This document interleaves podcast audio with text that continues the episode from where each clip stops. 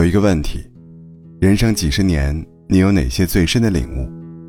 有人回答：茶不要太浓，饭不要太饱，永远不要对人太好。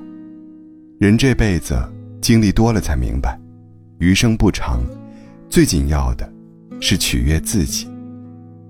因为真心不一定能换来真心，你的善意迎接的可能是变本加厉的索取，反倒是那些自私的人，过得舒适坦荡，无畏、无惧、无忧。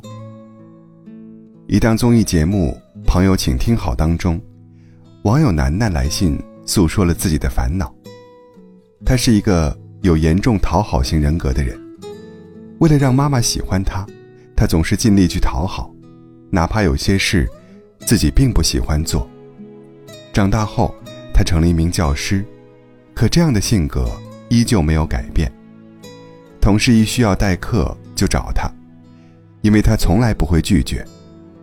为了讨好同事，楠楠甚至会提前两小时出门，绕远路去给大家买早餐。在学生眼中，他同样是好欺负的软柿子。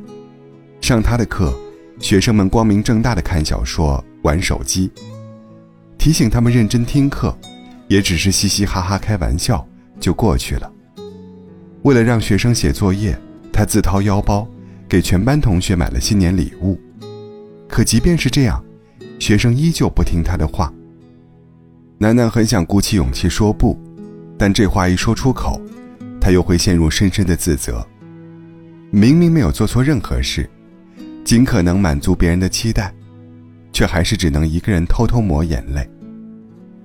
你讨好所有人，唯独没有讨好自己。不想对方失望，于是习惯了大度善良，将所有的刺都倒扎在自己身上。林志玲也是圈内出了名的暖心大姐姐，演戏的时候，导演让林志玲坐着后场，可是她怕搞皱了旗袍。要麻烦服装师重新熨烫，所以站了三个多小时。参加《天天向上》，她的手不小心被衣服上的铆钉划破，被主持人发现后才包扎了伤口。明明受了伤，还在一个劲的道歉。这样的懂事让蔡康永很是心疼。每次碰面，他都会让他不要再这样了，自己会太累。善良是一种美德。但毫无底线的讨好，往往是掏空了自己，伤害的也是自己。人要真正过得开心，终究要先学会自私一点，懂得如何取悦自己。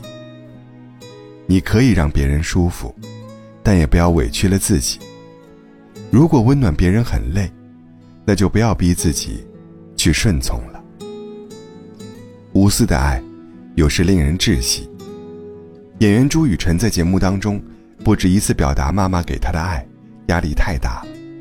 上大学时，朱妈妈认为儿子没有自理能力，带着他办理入学手续，去宿舍给他铺床，担心儿子睡不好，还把室友天天问了个遍，是否有打呼的习惯。儿子工作后，他坚持跟组，儿子去哪里演戏，他就跟到哪儿，给他熬汤做饭。收工后。儿子有时候会和工作人员在外面吃宵夜，可朱妈妈还会大半夜的起来给他做饭。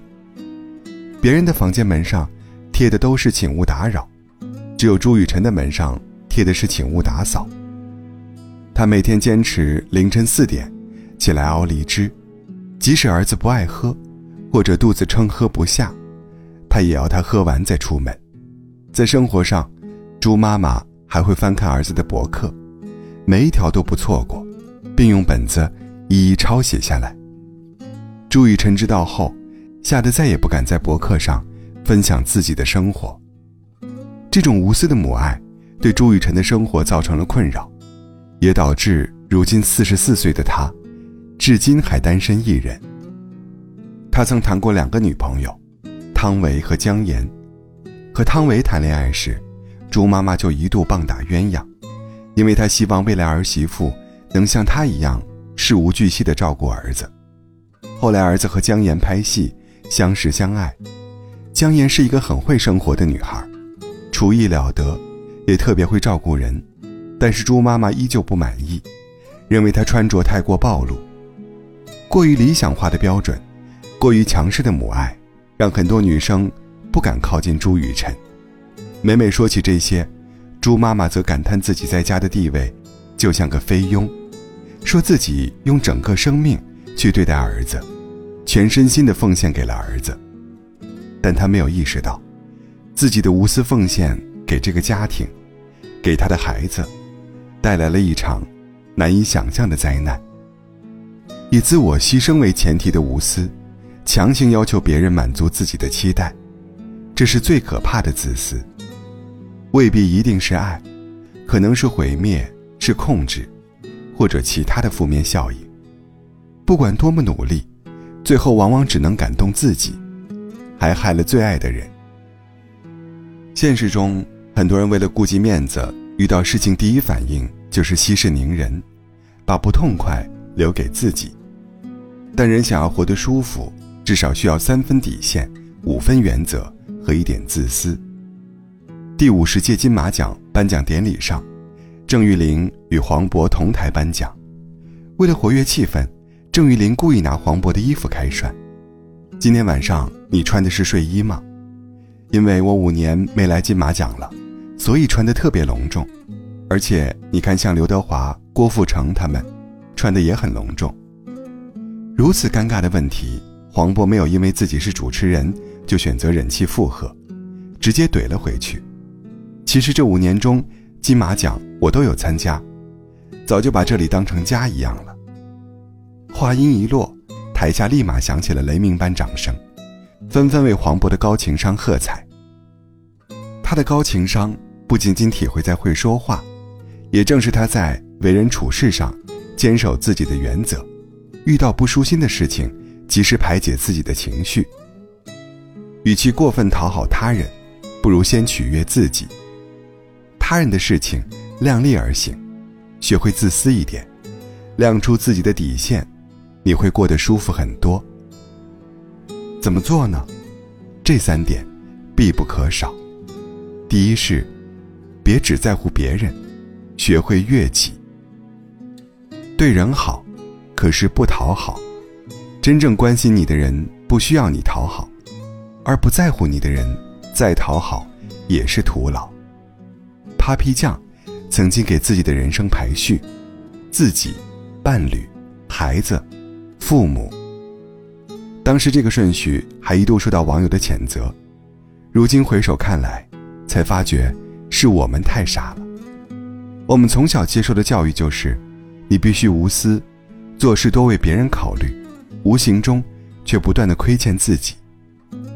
人生苦短，变化无常，我们应该学会关注自己，取悦自己，不委曲求全。无论他人如何看待，我们只求问心无愧，尽量让自己放松和快乐。第二。别太逞强，学会示弱。很多时候，我们活得太累，肩上担子太重，多半是习惯了假装坚强。凡事传达“我很好，我没事，我可以做到”，只会让一切本不该承受的，变成他人眼中的理所当然。可我们也是普通人呐，渴望爱，也需要理解。逞强久了，就会陷入委屈的精神内耗。必要的时候低头示弱，这不是懦弱，不是无能，而是一种清醒的认知。别对自己太狠，对内探索，向外求助，这也是智慧。那些真正厉害的人，眼中有高山，胸中有丘壑，从不会在别人的眼光中寻找存在感，努力让自己变得优秀，示弱而不软弱，坚强。而不逞强，活得自在而坦然。第三，别太懂事，学会拒绝。《家有儿女》当中有一集，刘梅家搬来了一个新邻居，隔三差五就来借东西，什么开酒器、掏耳勺、吹风机，连做饭的勺子也要借，关键是借了还不还。明明心里很不情愿，又不好意思开口拒绝。刘梅只能眼睁睁地看着东西被借光，气不打一处来。后来实在没忍住，小雪找邻居讨要，居然还被吐槽小气。作为人情世故，在于一个“度”字，一旦好心过了度，就变成好心没好报了。你一味懂事，别人就会得寸进尺；你一味付出，别人就会更理直气壮地索取。你透支了自己，别人也未必会领你的情。人生过半。耕好自己的一亩三分地，力所能及的忙，帮一把是情分；力所不能及之处，也要合理拒绝。学会拒绝，才能活得不纠结。生活的智慧在于逐渐澄清、滤除那些不重要的杂质，而保留最重要的部分。人的精力有限，太用力才能维系的关系，不要也罢。余生，做一个自私的人，受委屈了就说出来，有难处就讲明白，感到心累的事情就推脱，碰见为难的要求，请拒绝。懂得拒绝，不勉强自己，才能活出真正的自我。学会示弱，不为难自己，才能赢得尊重与真心。适度自私，不消耗自己。才会被自己所掌控。如此，做一个自私的俗人，尽兴就好。